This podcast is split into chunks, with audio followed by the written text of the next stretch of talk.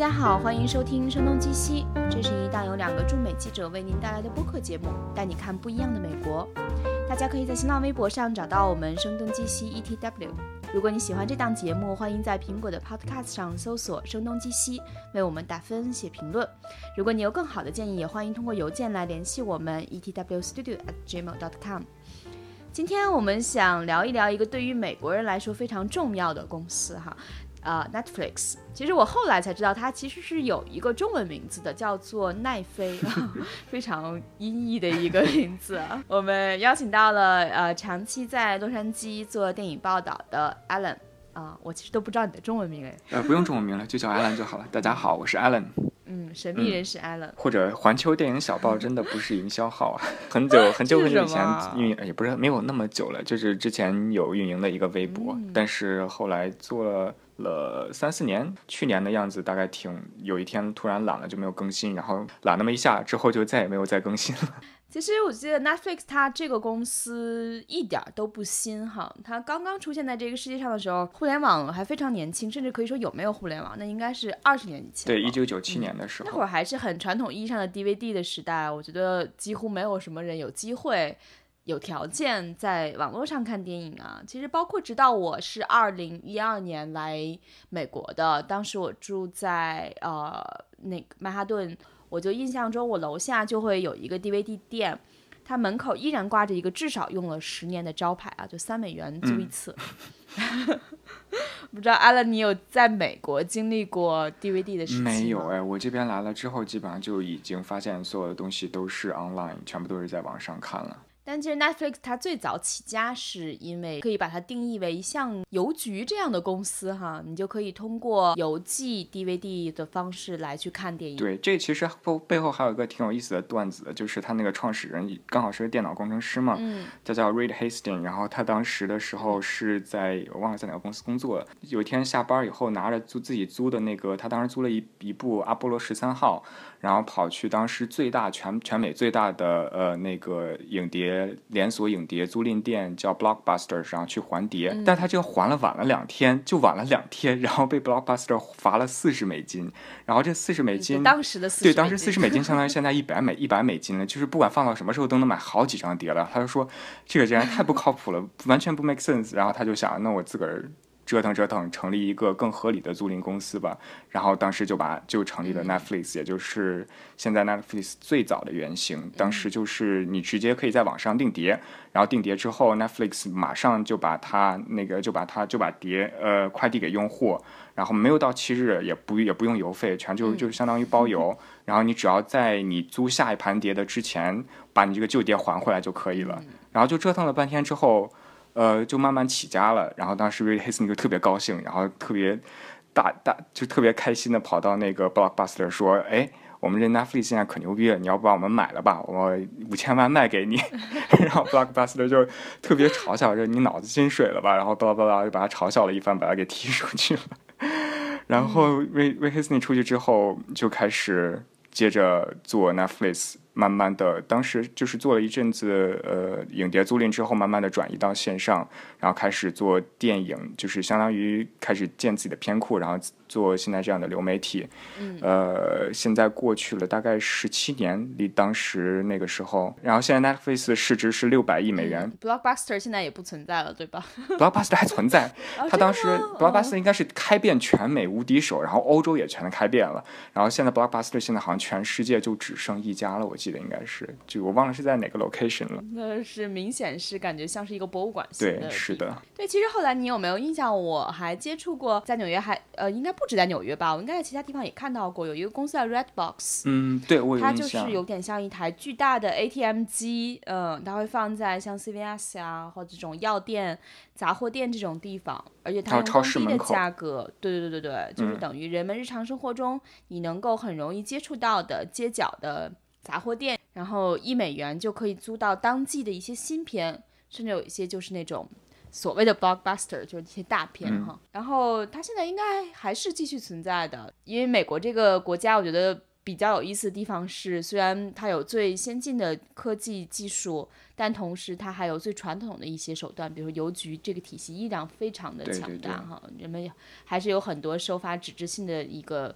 生活习惯，包括还有很多人有 看 DVD 的习惯。对啊，就是更新换代的。但是无论如何，Netflix 已经跟这个 DVD 关系并不是特别大了。从目前来讲，我都不知道现在还有没有这个租赁服务。我记得我当时刚订 Netflix 的时候，它还有这个服务的。现在应该还有，但是可能就基本上已经应该还有是最小的一部分的，就形式上存在的一个产品对，一个服务了。包括，而且我觉得 Netflix 在流媒体时代之前和流媒体时代之后，这可能是 Netflix 的一个重要的转折点。但是对于做流媒体的 Netflix 来讲，也有一个时间点是比较特殊的，就是《纸牌屋》出现的前后。因为当时《纸牌屋》它开创了很多新的方式，比如说可以并指观看，这个意思就是说你可以。一天把第一季的《纸牌屋》全部的看完，这个在可能很多时候美剧以往的观看方式是非常不一样的哈。也是在这个同时，我印象中，呃，当时你提到的 Netflix 这个创始人他说了一句话，就是在 HBO 变成我们之前，我们要更快的变成 HBO，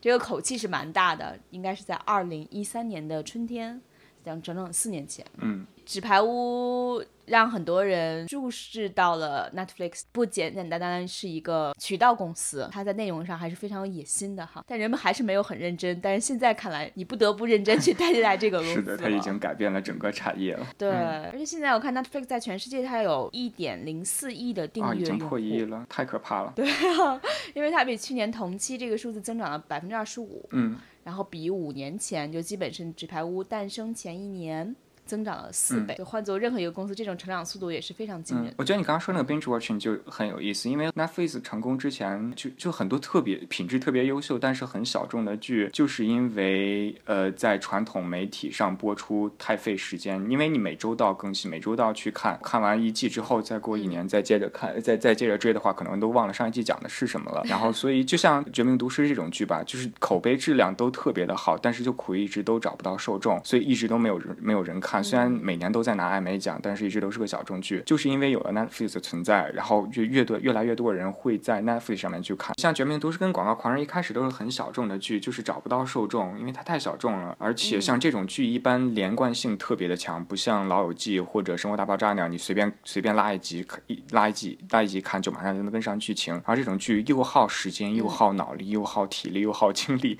然后就很久很久找不到受众。但是就是因为有了 Netflix 的存在之后，很多人就。会在网上突然哎，大家都说这《绝命毒师》好，那我可不可以看一下？然后一看就是四五季就刷尾刷没了，就特别有效率，特别高效，你很容易一口气就追上所有的剧集，就是靠《绝命毒师》说白了就是靠这个火起来的。呃，要不然的话早就被砍了。然后后导致后来这个《绝命毒师》在最后拿奖的时候，他的剧集运作人 Vince Gilligan 还会在上台感谢说，真的没有 Netflix 存在，我们这个剧可能早就被砍了，所以一定要感谢 Netflix 为我们扩大了这么多的观众群。所以我觉得这也算是 Netflix 这种一次放一次性放一季也好，或者说他在一次能在他的这个平台上看很多季的一个非常重要的一个优势之一吧。你讲这些是在《纸牌屋》诞生之前还是呃之前？差不多是同时的。其实《纸牌屋》是一三年出的。对，其实也是因为这个原因，可能像 HBO，像很多的像 AMC，他们也更大的加快了自己在网络或者流媒体上的一些步伐吧。因为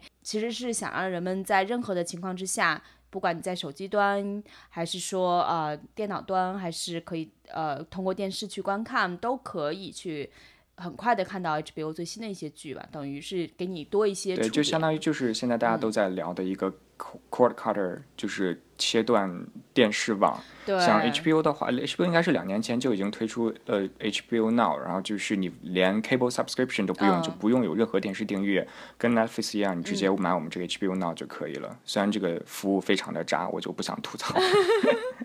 我是 HBO 一生粉，但是它这个流媒体上服务的用户体验实在是太糟糕了。嗯，我觉得这也是因为这些做内容做得好的公司，其实就跟我们说传统媒体做新媒体一样。然后他们在希望增加用技术能够变革自己的时候，往往有点是力不从心。对你，毕竟 HBO 是一个好莱坞的公司，然后 Netflix 其实是一个硅谷的公司，你在技术上是比不过人家的。所以我们绕回来，为什么我们现在要在这个时间点去讲 Netflix 呢？我们刚刚讲 Netflix 的历史哈，从做 DVD，然后呃，从开始播放其他电影公司或者是这种。影视剧制作公司的产品和内容，到现在开始越来越多做自己的自制剧哈，因为就是这一两年，等于 Netflix 自己在原创内容上的力度实在是太强大了。它今年会在原创内容上投入六十亿美元，这个是什么概念呢？就基本上，如果能够我们称之为好莱坞大片的话，就等于是一部电影是一亿美元的制作的话，就是巨制了。那等于能够拍六十部好莱坞大片。对他这个为什么要这么做呢？他就是希望自己的原创剧能够吸引越来越多的订阅用户，因为他的生存模式、他的商业模式主要就是订阅的费用。如果订阅用户的不当继续增加的话，那可能华尔街的这些投资人也不会对 Netflix 股价有很乐观的期待，所以它就需要保持它的用户，像我们刚才说的四呃五年增长四倍。当然以后不知道它能不能保持这样高速的增长。但是这个是所有人对这个公司信心的一个来源吧。而如果让大家有这个信心，就不断的需要有新的剧，然后就不断的需要有一个巨额资本的一个投入。对，所以这个是它的商业层面。但是正因为它成长这样迅猛，确实也让很多的电影公司或者像 HBO 这样的公司感到还是挺有危险感的。对，因为 Netflix 实在太有钱了，所以这个是没办法，没对无解的。嗯。但是其实我觉得，因为我我之前一直都很喜欢 Netflix，但是最近变成 Netflix 的黑的很重很重要的一个原因，就是我觉得 Netflix 越来越有一种麦当劳化的趋势。老子有钱，老子直接拍，老子内容多，压死你，就这样子，就挺简单粗暴的。其实我现在看，虽然说这样说有点过分简化 Netflix 的成功，但是给我个人的感觉现在是这样，因为他当时最成功，呃，最开始去做原创内容的时候是非常非常投入心思跟投入风险的，然后他会专门去。跟大卫芬奇谈，呃，然后去跟各种这样就是演就是电影圈或者电视圈内特别特别有名的这些导演去合作。嗯，呃，然后拍出第一像降《纸白屋》第一季一样口碑特别好、质量也特别高的这样的剧集。第一季的时候是头两集是大卫芬奇编剧的，对吧？呃，他指导他指导了前两季，然呃，前两集，第一季的前两集，呃，之后应该一直有参与制片，应该是这样子的。对对对对，就没有卷入那么深，但是对他一开始的模式其实和 HBO HBO 很像，就是我会去投别人不敢投的东西，我也会去敢冒冒别人不敢冒的险，然后这样。这样高风险高高回报投做出来的非常有口碑的东西，然后吸引出来了一大批用户，然后随着它的资金的不断的积累跟用户的不断的积累，但是它并没有像 HBO 现在一样继续做这样的继续走这样路线，反而是就是就像我刚才说的，就我感觉呃更偏麦当劳化一些，就是使劲的砸钱，使劲做东西。你就等于是觉得现在的原创内容的质量大大不对，它就在质量上面可能就没有以前把控的那么严肃，就可能它更它不会再去冒险去。为一部剧的艺术价值做任何的冒险或者怎么样怎么样，就是纯粹只是一个生意而已。当然不是说这样不好了，我只是说在这方面来说，对我个人来说，我可能更偏好 HBO 的路子一点。包括后来现在，呃，之前有报道说 Netflix 一开始，呃，会给创作人，呃，会给电影，会会给导演跟编剧极其大的创作自由，你想怎么拍怎么拍，你想怎么创作怎么创作。但是到后来他们慢慢有了话语权跟影响力之后，就变成了我就要这样拍，你就要按照我。的做，包括后来《纸牌屋》应该是第五季的时候，他原来的一个资深的编剧就说：“你这样写剧是不对的，不能这样写。”然后就直接就把那个人就踢出去了。其实我觉得这个可能因为我不清楚他们具体背后的一些制作的细节，但是 Netflix 它最初推《纸牌屋》的时候，当时除了它这种连续播出一下把整季放出来之外，还有一个是呃给很多人就是很多人会感到很惊讶的，就是他会利用算法。来考虑受众的可能的趣味。呃，Kevin Spacey 他演过一些什么剧，然后这些人可能是同时喜欢看什么样的题材。总之，他会把几个不同的元素可能结合在一起，然后根据算法或者计算机的这一套模式，而并不是因为传统意义上编剧对受众趣味的可能的把握来去创作。我不知道他这套思路之后有没有继续延续下去，但是。作为这个平台，肯定是收集了大量的用户数据的。我想他不可能放在那儿不用的。他他有他有一直延续下去，其其实这也是算是 Netflix 的一个核心竞争竞争力的，就是他特别会用大数据。包括我刚来美国的时候，我跟我室友聊天的时候，因为他不像我，就是我是只知道哪些电影我要看，我就直接去看那部电影。就他普通观众来说，就会去 Netflix 说，我接下来看哪部，然后 Netflix 会有智能推荐，它这个智能推荐就是根据它大数据积累下来的，然后给你说，而且它分的特别特别细，就是因为你看了这部剧跟这个电影，所以你可能会喜欢这个片子，这个片子，然后推推推荐出来的这个这个剧跟电影或者电影都真的特别符合观众的口味。对，相当于他把他把大数据发挥到极致了，就是他会。细分到你看哪一部剧，你在每个用户哪个地区的用户，什么性别的用户，在几点几分几秒看了哪个剧，看到哪儿摁了暂停，他全部都记录，然后他会把这些记录全部都都放到他数据中心里面进行分析，然后分析具体到哪些剧可能看到一半就看不下去了，然后这个剧可能就不是你要的菜，或者哪一个具体具体到哪个剧情，呃，引起了用户更多的反响，然后这些全部都在他的这个。大数据库里面，然后他之后再推出的剧，很多程度上也是根据这个用户的算法来推的，就是那他特别懂 Netflix 的用户想看的是什么，说白了就是。所以这套方式肯定不是所有的电影公司和做剧的公司他们自己，我想他们应该很多时候都是传统的模式，是 pitch 一个 idea，然后大家拿一个剧本，对对对，觉得对吧？就是完全不可能是说，呃，我是先看用户可能喜好什么，接下来我会。基于这些喜好去创作一个什么，这个通常对很多编辑来说是不对。这就其实就是说白了，就是好莱坞跟硅谷的一个模式，跟理念差。主料的理念差距之 差别之一。对，但总之，Netflix 现在就是越来越有钱。我看他们最近好像把办公室从南加州都搬到了好莱坞的一个十四层的大楼哈。对，在日落大道上。速度太快了。看他还最近在不断的收购一些中国叫 IP 了，就是类似于有一个叫做 Milo，对对对对，是一个漫画创作公司，好像是说这个有点像华纳当年收购 DC，然后呃。迪士尼当年收购漫威，然后这个公司相当于是一个网络公司，然后第一次收购一个漫画创作公司，是的，就等于是在他们漫画历史上的第三次被收购。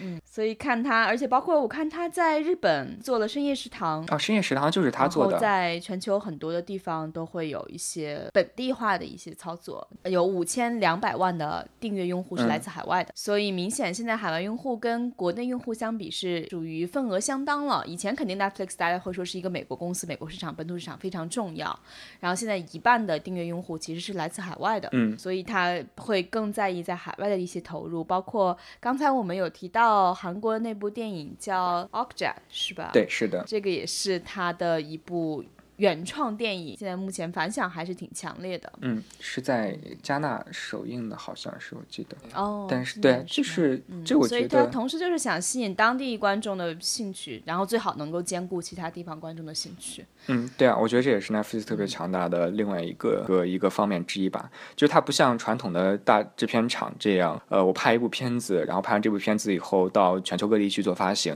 然后它是我直接在你这个地方开一个公司，然后开完公司以后我做你本。本地化的节目，就我去印度拍，我去印度给你拍宝莱坞，然后我去日本，在日本当地拍动漫，就是，就是就是完全没法阻挡，他就是他想要全世界。你觉得他本身，你刚刚也提到了 Netflix，可能现在他做的一些剧，跟最早他做的一些剧相比，没有那么精致，然后可能质量有下滑。那你觉得像这样的公司，它跟传统的制片厂相比，它应该多拍一些什么样的剧，才能显得自己跟别人很不一样？或者说，你认为好的内容应该是，不管你是一个网络公司，还是说一个传统的制片厂，应该要求是一致的？我觉得他应该不会去想做一些什么样、怎么样不一样的东西。我觉得他。现在的目标就是成为影视界的麦当劳这样子，就是达到全球的垄断。所以还是用麦当劳来。哎，是的，我现在我想不出来一个更好的形容词了。我一开始其实想的是当迪士尼，但是因为我太爱迪士尼了，然后我觉得这样对迪士尼太不公平了。因为我觉得，呃，其实就是我一直在说它这个不好那个不好，但其实也其实并不是说呃一个贬义词，更多的是一个中性词吧。呃，就是他想完全利用。它的这种大数据的算法，然后，哎，其实我也挺难说，就是有一种 mixed feeling，也不知道是太牛逼了，还是其实也挺悲哀的。就是他他知道你想要做的是什么，然后把你想要的东西按照一个非常标准化的模式元素拼凑剪贴起来，然后送给你，送到你递到你的面前这样子。对，其实他现在我看到他有评价说，他 Netflix 就是什么都想做一点啊。虽然他可能有一些所谓的爆款，比如说呃，有一个是叫 Strange Things，它其实讲四个小孩。为主角的一一个科幻剧，中文好对，中文叫《怪奇物语》，它可能是所谓的一个爆款，但是它也有一些儿童主题的剧，叫什么？这个我都没有听过啊，Santa Clarita Diet，还有一个什么，呃，还有 The Ranch，所以这个并没有引起太多关注，就像是你买股票一样，然后有几只可能表现很好，嗯，有很多可能并表现的都是很一般，就是因为它。用力比较的平均，它并没有可能像做纸牌屋那样。我想它应该是，不管从前期投入还是推广，然后一季一季做下来，还是花了很多的对，就是我觉得 Netflix 现在就是就是总总结一下它的战略，就是砸一大堆钱在无数的剧上面，然后哪个剧火了，其实他自己也不知道哪部剧火。《怪奇物语》当时他内部当时就说没有人料到这部剧会火，然后出来以后之前一下火了，他们其实也挺意外的。然后他就砸一堆钱，然后投一堆剧，然后哪个剧火了，然后再砸一堆钱，然后把这钱送到艾美奖上，然后再拿一堆奖项，就是这样，就很简单这样的一个操作方式。对。然后不像 HBO 这样子，他会不管他会就特别精心的跟剧集创作人、跟这些、跟这些导演、跟编剧去花时间、花精力去打造一部真正的神剧，或者特别特别就真的是留名剧史那些艺术成就跟文学性都极其高的这样的剧集。我觉得这个是奈夫斯不屑。呃，不屑，也不是不，就是他不会去愿意去做的一件东西。这也是为什么我觉得我永远都会更爱 HBO 一些。对，但是我觉得这个其实真的做一部很成功的剧，有时候确实是需要很多时间的。对对对。很多剧其实也是做了可能十年甚至几十年，巨额的资金投入，才能真的打造一个有影响力的剧。像 HBO，我觉得它是有做有这种传统意义上跟创意人士长期呃合作。然后他甚至培育了很多创意人，是这样的一个基因，所以肯定比起无论是 Netflix 还是亚马逊，还是说 Hulu，虽然亚马逊和 Hulu 这一两年我觉得也是做出了很多不错的剧啊，比如说现在 Hulu 今年的自制剧《使女的故事》，就还是蛮蛮有影响力的。然后亚马逊，我我不知道你自己，呃，你看你有没有经常看？反正我在上面有几个他的自制剧，我也还是蛮喜欢的，比如说之前的《丛林中的莫扎特》啊。呃，第一季我觉得是非常好的，后来好像拍到第三季有点像烂尾的意思了，但是它还还还是会有第四季。Transparent 也特别好看，透明家庭。对对对对对，那个也是拿了艾美奖，是吧？对，是的。所以其实他们这几个科技公司也都是在自制剧上很花心思了吧？反正这些也可能是 Netflix 的下一个竞争对手，所以不仅仅是 HBO，不仅仅是我们可以说 Showtime，可以说迪士尼吗？然后但是像亚马逊和 Hulu 可能也还是会。形成一定的竞争，因为大家时间都是有限的，你可能追一个剧，你我不可能同时，我不知道你能同时看几部剧啊？对于我来说。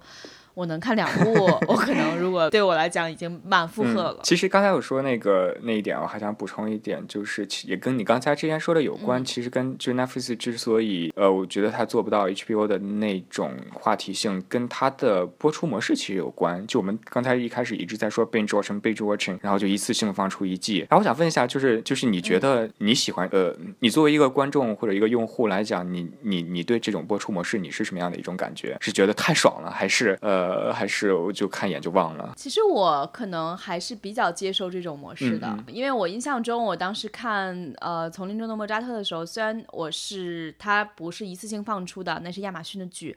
呃，但是我印象中，当然它这个剧也比较短了，它每一集只有二十分钟，所以你可能看十集，你需只只需要讲，反正总之一下午的时间吧，你很快就看完了。然后纸牌屋的时候，我是并没能做到全天不出门，然后把它完全看下去的。我觉得最最终还是在于这个剧它的剧情够不够抓人，嗯，够不够精彩，然后才决定了你是不是要一次性把它看完。至少你周围不会有人剧透给你，比如说像《权力的游戏》这种，可能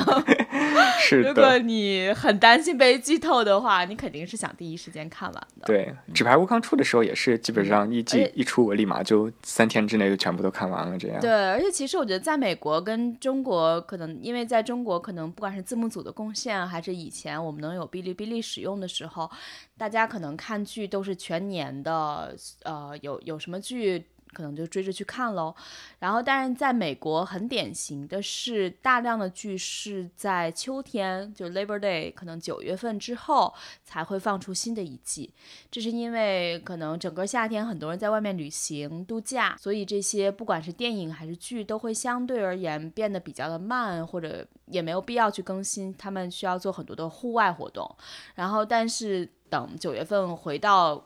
该上班的上班，该上学的上学的时候，然后大家可能会觉得周末也愿意在家里看一部剧，特别是像纽约冬天特别冷的时候，如果你那会儿放出一个整季的《纸牌屋》或者什么的话，很多人是可能在家里很愿意度过他把他们的一个周末用看剧的方式度过的。但夏天可能很多人还是愿意在户外。洛杉矶的人表示已经忘了冬天是什么样了。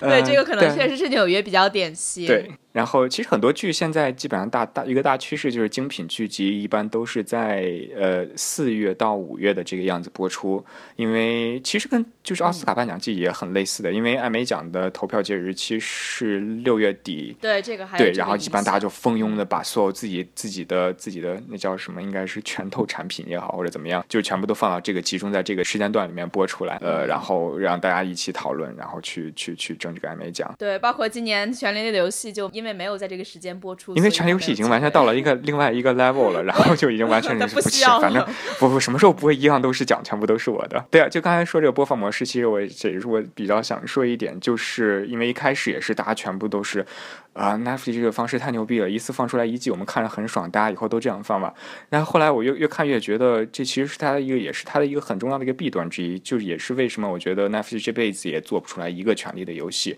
就是因为它所有的东西都是一一次性放一季出来，这样的话。呃，说白了就是你的这个剧再好，你放出来之后，也就是在社交媒体上走走过场，然后巴拉就完了，然后过过了两个礼拜，大家就开始又讨论下一部剧了。对。但是如果传统传统电视网的这种播放模式，它可以用极其高的、极其高精准度的控制，就是一步一步积累，就是把一个剧的播出变成一个 event，万变成一个万人空巷，跟电影首映式一样盛大的一个 event。就是比如说《权力的游戏》，我可以。扩展到两个月之间播，然后每播出一集，然后所有的人同时看，看完之后所有的人同时讨论，然后第二天上班也都在聊这个剧，然后每个人都在聊下一集会发生什么，然后在下一集的时候这样这样这样就成成类似一个几何式的增长，一直到最后一季的大结局播出的时候，把整个剧的播出变成一个高潮式的、特别的万人空巷式的这样一个 event，然后导致我觉得在这个方面来说，怎样创造话题性跟社社到在社交媒体上创造热度，甚至到就是说在怎样通过这个。个这个这个媒体的持续高热度、高强度、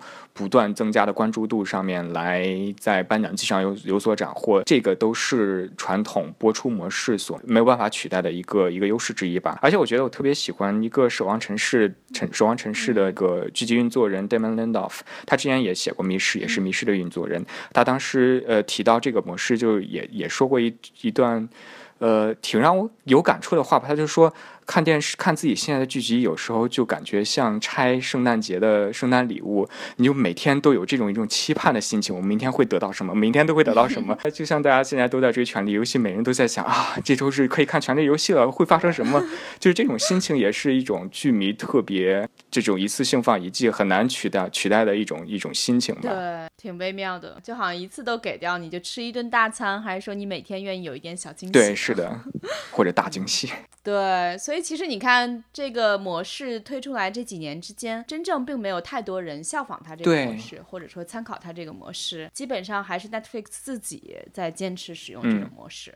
而像 HBO、像呃 Showtime、像这种 Hulu，他们并没有这样去操作，对吧？对，就是哪怕是在那个呃流媒体上面，也也是只有他一家在做。你就像你刚才说那个，你看的那个《丛林的莫扎特》，然后 Hulu 的《实验里的故事》，其实 Hulu 跟 Amazon 基本上也是每周一集，每周一集这样放的。对，所以其实等于他们有这个技术条件，但是同时他们也并没有说。按照 Netflix 这样的模式去做，嗯，因为他们不是电台，电视台也没有不需要说，我每天只能放一集，把这个时间段卡住。对，是。因为电视还是有广告的嘛，他们呃，像放流媒体，可能亚马逊是可以有广告，Netflix 是完全是靠订阅模式。啊，亚马逊有广告吗？我都亚马逊好像没有吧？亚马逊有广啊，为什么我从来没有看到过？它前后啊，你是说他的那个它前后都会他的那个 promotion 吗？视频广告是他自己的视频内容吗？还是好吧？其实我没有看到，呼噜上是有，倒是呼噜你是可以选的，它是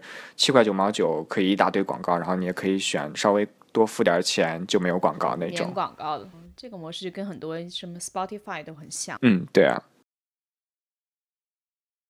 我们最初讨论的时候就说，其实整个的电影制作和电视剧的制作还是很不一样的。Netflix 它有原创电影，但是它也有原创的剧集，其实这是两个截然不同的体系。对吧我，我觉得这个更多的就是在另外一个、一个一个话题，就是就是 Netflix 跟电视竞争，它说白了还是小屏幕跟小屏幕的竞争。但是 Netflix 要想搞电影的话，它就相当于它一家媒体要单挑 六大好莱坞六大制片厂和所有的北美的院线嗯和所有的电影制作人，嗯，因为因为电视毕竟是一个。呃，编剧的平台，所以编剧一切都编剧说了算，嗯所以编剧对于你在小屏幕、大屏幕上上放，其实他没有太多太大的意见，因为他没有什么区别嘛。但是你要去给昆汀或者诺兰说，以后你的片子只能在我的小屏幕上放，我觉得这俩直接会就拍桌子走人的。所以说他在电影上面想要做推广的话，呃。面前摆的挑战还是蛮多的，这也是为什么就是 Netflix 它其实想进军电影界很多年了，但是都没有什么太大的成功。嗯比如说他去他第一年呃，应该是两年前，当时他拍了那部《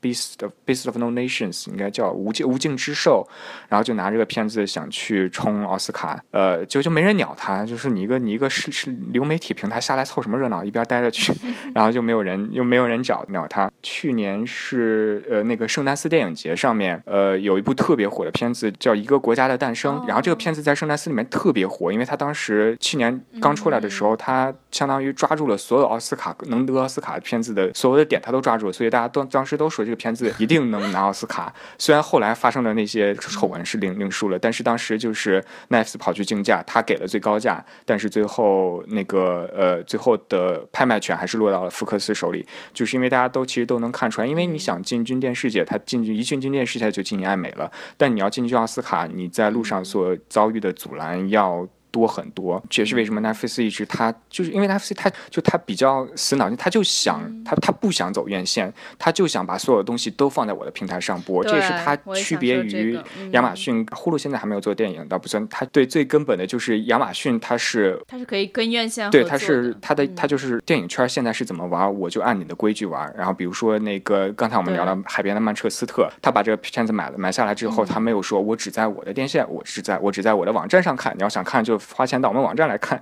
他是很规矩的跑去先去嗯各大电影节做 campaign 做竞选，然后去有一定的关注度之后，然后再持续的推广到院线上面去，去在北美从由小由小规模上映到一个越来越大规模上映，把把院线经理都哄开心了，呃，然后最后再说 OK 到我们 Amazon 上面的平台上播，但是我会给你院线一个三十到六，呃应该是六十天到九十天，就两到三个月这样一个窗口，等我在院线播完之后，我再到我这上面播，等你们院线把钱都赚完了，再到我们小屏幕上播，然后这个效果就很好，然后呃学院也很买账，然后当时奥斯卡也给了 K K C Affleck 一个一个一个小金人，对 啊，我觉得这对，就是其实亚马逊买的就是一个发行权，嗯、对对对它同时可能享有在自己的平台上播出的权利，不管是像你刚刚提到的两到三个月之后，其实传统意义上很早的像 Netflix 这种，它有从迪士迪士尼购买内容，然后通常情况下是六个月之后。然后才会在它的平台上出现已经在院线上上线上线的那些电影，所以我觉得其实亚马逊的方式处理的更灵活一些吧。对，亚马逊其实就相当于更入世一些，但是我觉得 Netflix 其实未来是 Netflix 的，因为因为现在不管看就包括迪士尼刚刚不是从把它所有内容都从那从都从 Netflix 上撤下来了。对，其实它只是它只是更有野心、更 aggressive 一些。其实这个真的是很微妙的关系。对他不在乎嗯现在拿不拿奖，他说这些都是小事，反正以后以后全部都是我的了。就像迪士尼刚刚刚刚说要自己建自己的流媒体，他虽然是说，呃，这个不会影响我们现在的院线发行政策，他现在当然这么说了，但是过了十年之后，很有可能就迪士尼，他现在已经迪士尼这么牛逼，但过十年或者二十年之后，很可能就是所有东西全都到我这个流媒体的网站上面来看，我也不需要院线了。毕竟你要你要把自己的片子放到院线上面看的话，你还得给院线再给钱。你要全都放到自己流媒体平台上播的话，你相当于全全部所有的钱全部到自己的钱包里面了。何乐而不为呢？对，就是看这种商业模式的转换究竟有多快吧。因为早期 Netflix 还是规模很小的时候，那无论是迪士尼还是环球还是福克斯，然后他们有一些陈年老剧，然后如果能在 Netflix 上，Netflix 愿意买的话，他们有额外的一些收入，这也是何乐而不为，对吗？但是当 Netflix 成长的越来越快，包括现在开始，呃，它能够可能隔一段时间就可以放迪士尼刚刚在。院线里上线的一些新的电影，比如说像什么《侠盗一号》啊，像 Netflix 上线的都有。那呃，还有什么《Moana》上面也有。那这些电影可能就时间窗口这么近的话，那会不会有一些人他慢慢的没来得及去院线看，或者说他觉得在家中看？有一些电影对他来讲体验是相似的，那他可能就会在 Netflix 上看。总之就会让大家觉得在上面选择会越来越多的时候，那就会对原有的这些电影公司形成挑战吧。嗯，包括我看到是说 Netflix 上观看最多的剧，其实我们刚刚也聊到了，你也吐槽 Netflix。就是做了一些好剧，但是有很多剧质量是参差不齐的。那他观看最多的剧，其实真的不是 Netflix 制作的，比如说像呃《Orange Is the New Black》女子监狱。它实际上是铁狮门做的，《纸牌屋》虽然是他自己做的，但实际上它背后是有一个制作公司叫做 Media Rights Capital，它是一个相对独立的电影和电视制作的工作室。有一个鸿篇巨制叫《The Crown》，是来自于索尼，还有一个是它应该是漫威做的，那个是漫威的铁拳。所以它你可以看到它当中有一半内容都是来自于其他内容合作方，而这些内容创造了大量的流量。和订阅用户，所以其实他如果跟这些电影公司，像慢慢迪士尼已经把电影呃他自己的内容全线撤出了，撤出应该是在一九年会发生的事情。那慢慢会不会有其他电影公司负其后尘，继续去这样去做呢？那其实现在我就觉得这每个月七块九毛九，我花的还值不值？我就会在想这个事情。我记得我前两天刷推 Twitter 的时候，看到一条评论，就是说，就 Disney 要建自己的流媒体平台之后，有一条 Twitter 评论说，等到过十年之后，呃，你想要订阅的这些 online subscription 加加起来。你要付的钱比你现在的 cable 还要多，嗯，对，就是将来基本上就是一对一对一的这种服务，不像现在就是呃电影院里面大家把电影都放在电影院里面，你想看哪个看哪个，然后电视是大家都把放电都把都把节目放到电视上，你想看哪个台看哪个台，以后就更多的是一对一的，就是 HBO，我这就是我 HBO 想呃会给你的东西，你这是然后如果你想看的话就来 HBO，然后 FX。你想来看，你想看这样的内容就来 FX，就是就是就是这样，更多的是一对一的，呃，一对一的这样的一种服务模式。而且其实后来很多时候还是看具体的内容，比如说我们又聊回《权力的游戏》，其实《权力的游戏》是给电视行业很多启示的。比如说像粉丝应该是非常之庞大的，虽然它是 HBO 的剧，但是现在在 Hulu 上，你如果愿意额外花十四块九毛九吧。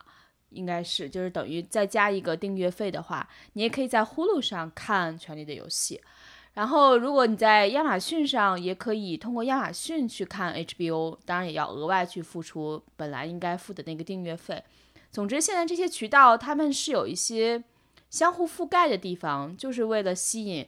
不管以各种各样的方式，越来越越多的用户，所以最后我觉得都会搞得用户很很困惑吧。那我觉得以前我可能希望有一个呃，我打开 Apple TV，我可能就是我觉得越来越需要一个 Apple TV 啊。中国可能就是小米盒子或者这样的东西，然后能把各个可能的渠道在上面有所展示。否则的话，我真的觉得我。我每个月我定东订订西，我就不知道最后自己真的是要定多少个这些东西。真的，而且如果是那个几个大几大电影公司也搬到电视上的话，基本上就是每天要每天要花钱看 H 看一个订个 HBO，订个 Netflix，订个 Hulu，订个 Amazon，完了还要再订 FX、AMC，对，完全晕掉了。还要再订华纳、福克斯。迪士尼对，ESPN。其实之前有一些电影公司，他们像福克斯，它也有类似的尝试吧。比如说，他自己的一些流媒体平台的话，你在上面也可以优先看到福福克斯，应该中文叫福斯对吧？啊，对，福斯。他的电影，但实际上，毕竟迪士尼是一个如此庞大的和重要的好莱坞的电影公司，旗下有四个公司，本质上。迪士尼犯规。嗯，所以他退出 Netflix 来说的话，还是对整个行业来讲是影响很大的。而且我觉得也确实是挺有勇气的，因为就像我们刚才说的，虽然他们在内容制作上非常丰富的经验，也有一个对所有的创意人士有巨大的吸引力，但是在技术平台之上，有时候和这些技术公司相比，呃，还是让人有所担心的。我们还是啊、可能是需要去观望它接下来会怎么样，能不能够让用户很快的转移到他们的数字平台上。嗯，对总之是为未来铺路的一个举动吧。但是这个这一招其实也是蛮有勇气的吧？我觉得。是的，拭目以待。比如说 Netflix 虽然现在看上去质量参差不齐，但是其实它接下来还是有一些挺值得让人期待的一些剧吧。呃，我不知道你看有没有看到他之，他也公布了导演大卫芬奇的电视剧《心理神探》叫《Mind Hunter》。它的播出日期，所以会在十月十三号跟观众见面。然后这时机就像我们刚刚聊到的，它会延续 Netflix 的传统，会在一天一次性的把它播出。我还是挺期待的，因为是大卫芬奇嘛。而且前两天，呃，前天还签了科恩兄弟的新剧，所以你看，这样也还是有很多可以期待的嘛。对，是的，反正我会应该会一直留着留留着 Netflix Netflix 的订阅，因为它确实好内容很多。而且其实它七块九毛九，本质上可以五个人使用的啊。啊，是还是七块九毛九吗？还是变？我怎么记得升成九块九毛九了？现在？呃，七块九毛九是一个屏幕，九块九毛九是两个屏幕。OK，所以其实你可以把你的账号借我使用，我就可以不没订了。问题了。我现在账号已经有三个人了。我之前有看到说 Netflix 还是 HBO，HBO 应该也是能用好几个人，好像，然后都他们留意到了背后用户的这种共享的使用的方式，其实是有一点点 tricky 的，但是他们也默许了这样的存在。因为首先这个可能并没有太能影响他们，而且他们也是在这种只要能够吸引更多用户的兴趣，而且现在竞争既然如此激烈，你都不知道你的对手是谁。以前可能觉得你对手只是 HBO，现在又多了迪士尼，对吗？然后接下来又多了亚马逊，可能到处都是亚马逊，所以你感觉处处都是对手的时候，你以什么样的方式能够把用户留存住，可能他们都是愿意去尝试的。嗯，就相当于当时微软进中国，让大家都用盗版，结果培养出来一个把大家都培养成微软用户了，后来就好卖正好卖正版了一样。对，而且我看到 Netflix 它其实是有一些大制作的的。最近还有一个是威尔史密斯的新电影，你有看到吗？有看到叫 Bright 明亮，所以它是这个成本据说能有九千万美元。如果是这样体量的话，那明显就是赶得上。像敦刻尔克也就一亿美元吧。对啊，然后他不是嗯还刚投拍了老马丁、马丁斯科塞斯的新片，嗯然后投了投了一亿零五，好像是。然后当时、嗯呃不是当时呃，然后马丁斯科塞斯新片，然后也是一个还是黑帮片。啊，反正就熟悉黑帮片的，基本上都知道老马丁就算拍黑帮片的鼻祖级的大师级的人物，就从从九十年代一直拍到现在。呃，然后也是请到了呃 Robert De Niro、罗伯特·德尼罗、呃 Joe Pesci，反正就基本上演就是最经典那一批演演黑帮片的那些人全部都请到了。我觉得这个就显示很微妙。以前我们讲好莱坞就是好莱坞六大电影公司嘛，然后后来可能出现了铁狮门以后，就认为它是第七大，后来又出来了一个 Studio Eight 是吧？就是又大家觉得它是第八大。我不知道像现在以后 Net Netflix 和 Amazon 有没有可能成为九和十、或者甚至有可能会呃比一些电影公司传统意义上电影公司更重要一点。对啊，只要他们是资本雄厚，就是可以有他们的席位吧。对啊，我觉得其实最可怕的还是 Netflix，它不光有大世界，它还什么都做，就是它真的什么都做。它做大投资的电影，它做颁奖季的电影，然后它做颁奖季的电视剧，然后也做大众的电视剧，然后除此之外，它还做真人秀，呃，还做还做纪录片，就基本上没有它不做的。哦，我记得当时对，呃，应该是 Reed Hastings 还是反正就是一个内部的 Netflix 的人表示，就是说 Netflix 的目标就是变成一个巨型的购物中心，然后所有人到到 Netflix 里面都能找到自己想去的地方，一寸空地都不留。嗯，不过我觉得从这个意义上，他还是可能要先想好自己怎么跟这个电影公司们在接下来处好关系，就和当年乔布斯乔布斯跑到纽约来挨个跟这些大的媒体公司去谈判一样。嗯他虽然现在远远还没有比得上当年 Apple 的那种实力，但是其实它接下来怎么能够保证自己的内容，一方面增加原创，另一方面和原有的电影公司的 保持良好的关系，也是对他来说挑战挺大的。对，因为原创的制作成本实在是太高。对，对于购买来说的话，比如说 Alan，你给大家推荐一下，如果大家愿意去订 Netflix 的服务的话。呃，你过去一年看过的在 Netflix 上印象最深刻的电影或者是剧是什么？你有什么可以推荐给大家的吗？啊，好问题，我觉得应该就是，啊，我都不想说这个剧了，然后这个剧现在感觉已经变成网红剧了，就是那个 BoJack Horseman 马马兰波杰克，还有什么吗？还有怪奇物语啊，还有啊，推荐一个大家。知道人不多的吧，叫 那个主厨的餐桌，叫 Chef's Table。哦，Chef's Table，人人都知道好吗？啊，有吗？这个有两年了吧？啊，好吧，但我看那个，当时很多人给我借账号看的。哎，你在美国不算，我看豆瓣上评分人还挺少的，就两三千个人这样。因为那个可能还是一个纪录片吧？对，是一个纪录片，然后就把。不同厨师的传记片这样子，哎，这样提出来好像我自己都不想看了，算了。其实我倒是推荐 Netflix 最近它今年上的一个关于设计的一个纪录片，然后当中也有我喜欢的一个插画师 Christopher Neiman 的一部分内容，嗯，然后他 Wired 的连线杂志对这个剧也做了很多的贡献，然后就基本讲的是，因为我觉得现在设计已经无处不在嘛，就很难定义什么是一个真正的设计师。因为它太深入你的生活了。然后这个 Netflix 的系列剧叫做 Abstract，就是抽象的这个词。嗯。然后它是今年二月刚刚上线。呃，感觉我们推荐的都并没有很吸引。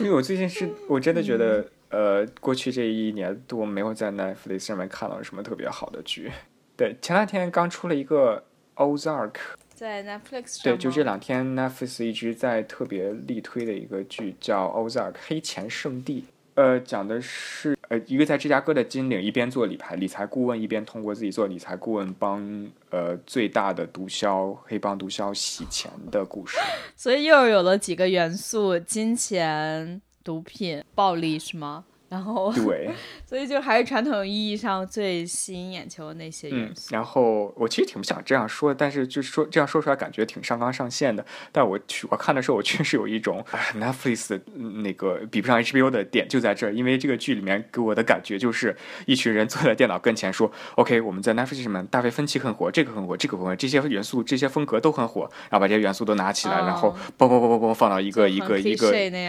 对，放到一个一个一个搅拌机里面。轰轰轰！一脚出来，然后出来，然后呃标准标准流程出来，然后出了一篇这样的作品。但是你想看的元素都有了，特别阴暗，特别阴郁，特别冷，特别严肃，特别黑暗。然后呃又有一个反英雄式的男主角，然后又有一个内心极其那种 flaw 的这样一种 personality，然后又有这样一个又又又有绝命毒师类似绝命毒师的这种这种一种呃涉及到洗钱跟黑帮跟毒跟贩毒相关的题材，巴拉巴拉这些都在都有了。但是，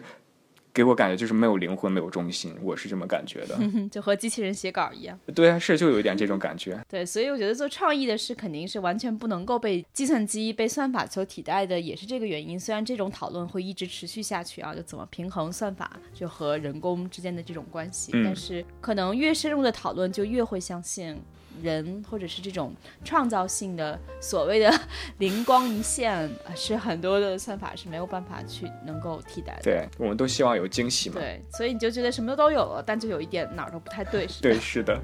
谢谢大家收听《声东击西》，也欢迎你们通过邮件来联系我们 etwstudio@gmail.com，也可以在苹果的 Podcast 中搜索“声东击西”，给我们写评论、打分。然后我们在新浪微博上是“声东击西 etw”。谢谢大家收听，也谢谢 Allen 来跟我们聊电影。然后电影也是我们经常聊的一个主题啊，也欢迎 Allen 有空的时候能跟我们继续讲他在洛杉矶这个电影中心中的最有趣的、最新鲜的一些见闻。谢谢，谢谢 Selina 邀请我上这么高大上的节目。